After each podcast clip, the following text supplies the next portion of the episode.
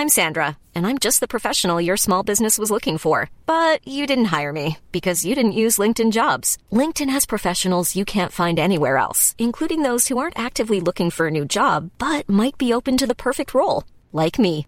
In a given month, over 70% of LinkedIn users don't visit other leading job sites. So if you're not looking on LinkedIn, you'll miss out on great candidates like Sandra. Start hiring professionals like a professional. Post your free job on linkedin.com/people today. Como um centurião romano foi salvo. Terceira parte. Comentário de Mari Persona. Deus escolheu seres humanos para pregar o evangelho. E seres humanos que foram atingidos por essa graça, foram beneficiados por essa graça. Seres humanos, fracos, falhos, porque não é no, no pregador que está o poder, é na palavra pregada. E essa é uma maravilha de Deus, porque hoje a gente liga a TV, tem tanto picareta pregando, você fala assim, mas como é que Deus pode ainda, como é que alguém pode ser sal? Pode. Pode. Por quê? Porque não é ele. É a palavra. Se ele falar João 3,16 no ar, porque Deus amou ao mundo de tal maneira que deu seu Filho unigênito para que todo que nele crê não pereça, mas tenha a vida eterna. Um ouvido atento, tocado pelo Espírito Santo de Deus, irá se converter e será salvo. Ainda que aquele que falou aquilo nunca, nunca creu em Cristo, está ali por dinheiro ou alguma coisa assim. Porque a palavra de Deus é que, é que, é que salva, é que transforma as almas. É a palavra de Deus, não homem, a palavra. Mas Deus usa homens para pregar, pregar, a palavra de Deus. E aqui então Cornélio uh, se encontra com Pedro, e no versículo 25 aconteceu que entrando Pedro, opa, e Pedro entrou na casa de Cornélio. Sim, porque agora Pedro também está diferente. Enquanto Deus preparava Cornélio, Deus preparava Pedro. É por isso que eu digo que não existe coincidência. Deus estava agindo dos dois lados, nas duas histórias paralelas. Né? Às vezes a gente vê algum filme que corre em duas histórias paralelas, se encontram lá na frente e vai aparecendo cena de uma história, cena da outra, cena da outra, e até que no fim elas se encontram. Muitos romances são assim, muitos livros, histórias são assim. É o que está acontecendo aqui. Deus estava trabalhando dos dois lados, e no final eles se encontram, e Pedro, obviamente, agora entra na casa de Cornélio. Mas o que acontece? Cornélio se prostra aos pés de Pedro. E, prostrando-se aos seus pés, o adorou. Para Cornélio, só, só tinha isso a ser feito, porque ele teve, viu uma visão de anjo. O anjo manda ele ir falar, mandar falar, chamar Pedro. Pedro chega, esse Pedro deve ser o cara. Eu tenho que me prostrar e adorá-lo, porque esse Pedro, no mínimo, é um santo precioso, alguma pessoa com poderes espetaculares que eu tenho que adorá-lo. Como ele no passado teria adorado os ídolos romanos, Pedro fala: Levanta-te, que eu também sou homem. Nas coisas de Deus não existe ninguém melhor do que ninguém. Todos são igualmente homens pecadores. Uns pecadores perdoados, outros pecadores ainda perdidos. Mas todos somos homens. Não tem essa de adorar alguém. Ah, mas foi um grande homem de Deus. Ótimo. Mas foi um grande homem de Deus? Por quê? Ele tinha alguma capacidade em si mesmo? Nenhuma. Nenhuma. Adorar, louvar, honrar um grande homem de sentido humano, é a mesma coisa que você que você dá os parabéns para a caneta de Shakespeare, porque ela escreveu Romeu e Julieta. Você chegar para a caneta e falar, oh, caneta de Shakespeare, parabéns pelo romance que você escreveu, fantástica obra de literatura. Mas pera, é uma caneta. Na verdade, foi Shakespeare que usou essa caneta para escrever.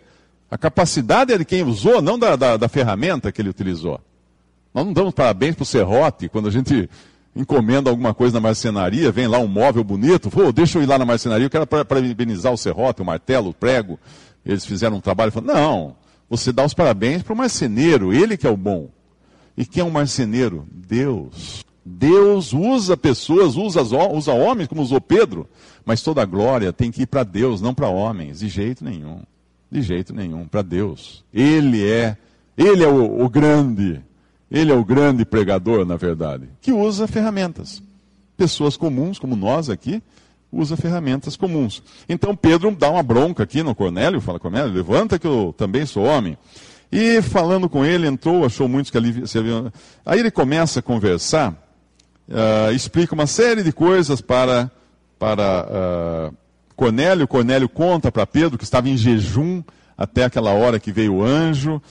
E, no fim, uh, se a gente continuar aqui no versículo 33, Cornélio está falando assim: E logo mandei chamar-te, falando para Pedro, e bem fizessem vir. Agora, pois, estamos todos presentes diante de Deus para ouvir tudo quanto Deus, tudo quanto por Deus te é mandado. Ou seja, isso é exatamente o que eu falei agora. Deus ia falar através de Pedro. E Cornélio estava ciente disso. Então, quando você escuta alguém pregar o evangelho, não olhe para a pessoa. Olhe para a origem daquela mensagem, que é essa aqui que é a palavra de Deus que está aqui. Então Cornélio está muito ciente disso agora. Aí Pedro, então, vai falar, 34. E abrindo Pedro a boca, disse: Reconheço por verdade que Deus não faz acepção de pessoas, judeus ou gentios, mas que lhe é agradável aquele que em qualquer nação o teme e obra o que é justo. A palavra que ele enviou aos filhos de Israel, anunciando a paz por Jesus Cristo, este é o Senhor de todos esta palavra, vós bem sabeis, veio por toda a Judéia, começando pela Galiléia, depois do batismo de João, João Batista, o batismo que João pregou, como Deus ungiu a Jesus de Nazaré com espírito e com virtude, o qual andou fazendo bem, curando todos os oprimidos do diabo, porque Deus era com ele, e nós somos testemunhas de todas as coisas que fez tanto na terra da Judéia como em Jerusalém, ao qual mataram pendurando-o no madeiro. Veja que interessante isso aqui. Pedro, quando fala, conta que Jesus fez o bem, curou os oprimidos do diabo, porque Deus era com ele. Agora, não é essa mensagem que Pedro está pregando aqui. Ele só está dando um, um, uma prévia de quem é Jesus, para que Cornélio saiba. Porque evangelho não é mensagem de cura. A pessoa fala assim: não, você vem aqui na nossa igreja, você vai ser curado, poder. Isso não é evangelho. Não é evangelho. O hospital também oferece cura e nunca, nunca ninguém foi salvo por entrar no hospital. Não é evangelho. Cristo curou para mostrar quem ele era, as credenciais dele.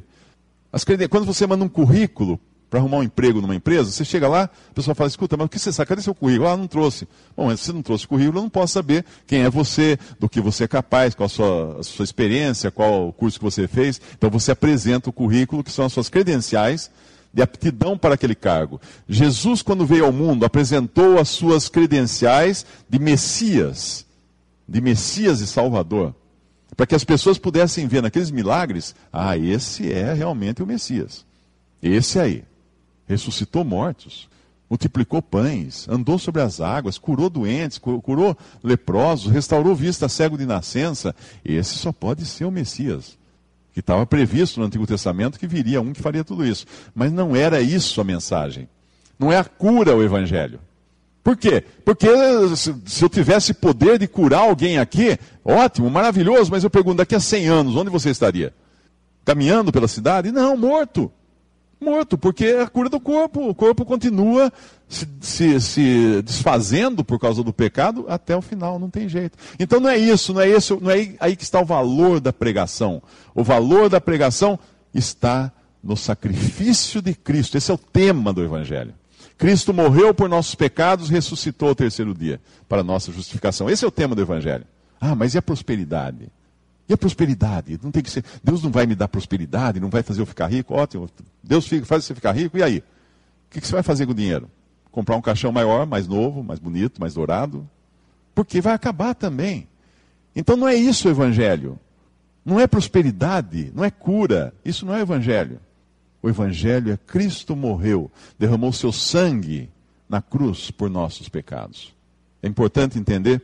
E, e voltando aqui ao que Pedro então ele vai terminar no versículo 39, todos nós somos testemunhas de todas as coisas que fez, tanto na terra da Judéia como em Jerusalém, ao qual mataram pendurando-o no madeiro.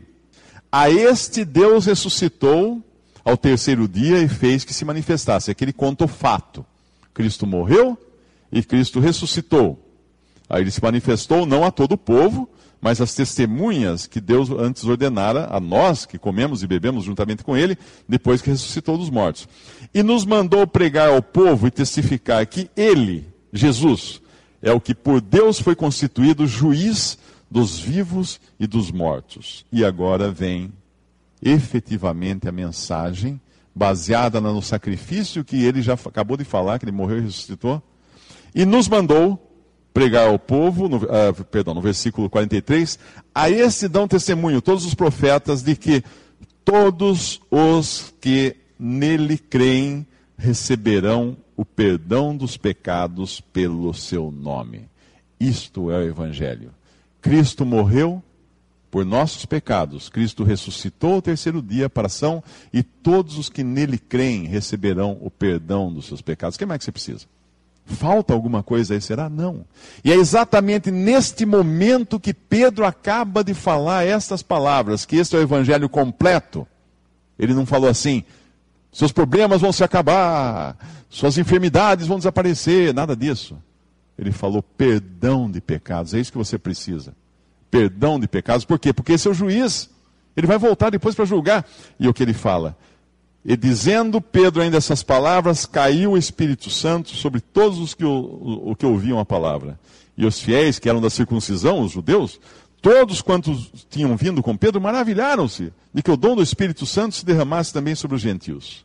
Deus, naquele momento, salvou Cornélio e todos os que estavam com ele, porque, com ele, porque eles creram em Jesus, creram nessa mensagem do Evangelho.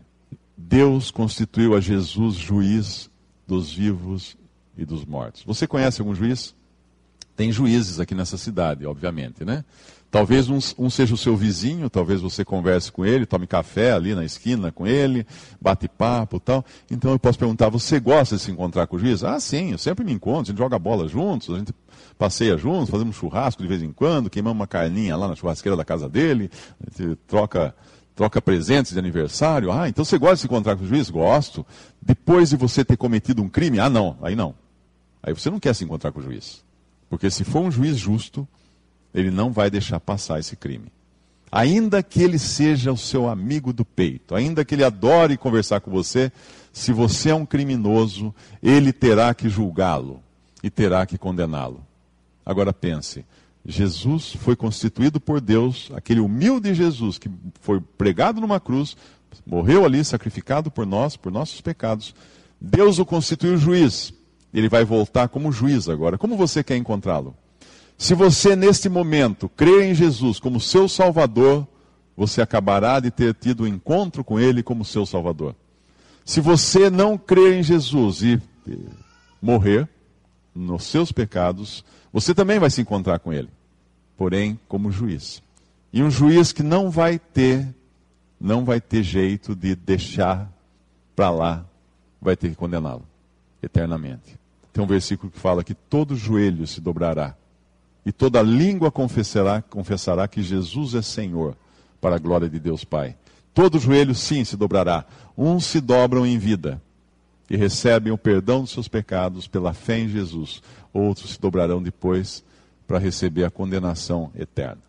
Deus não não faz coincidências.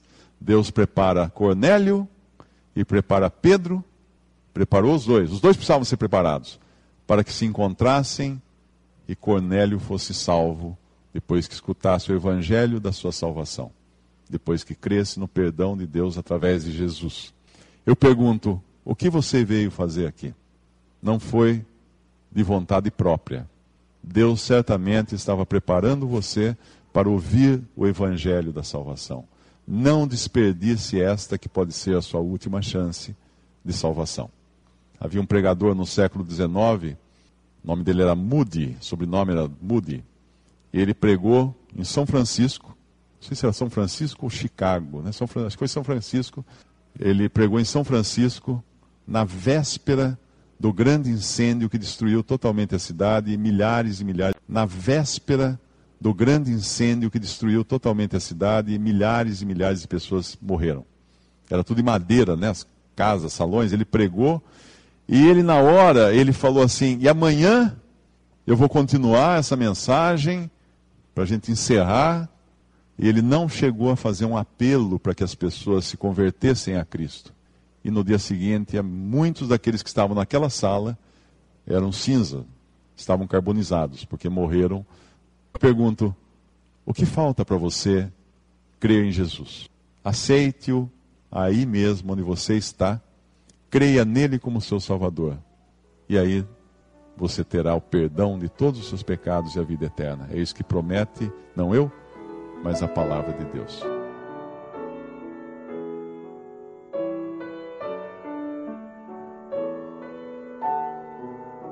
Visite respondi.com.br. Visite também 3minutos.net.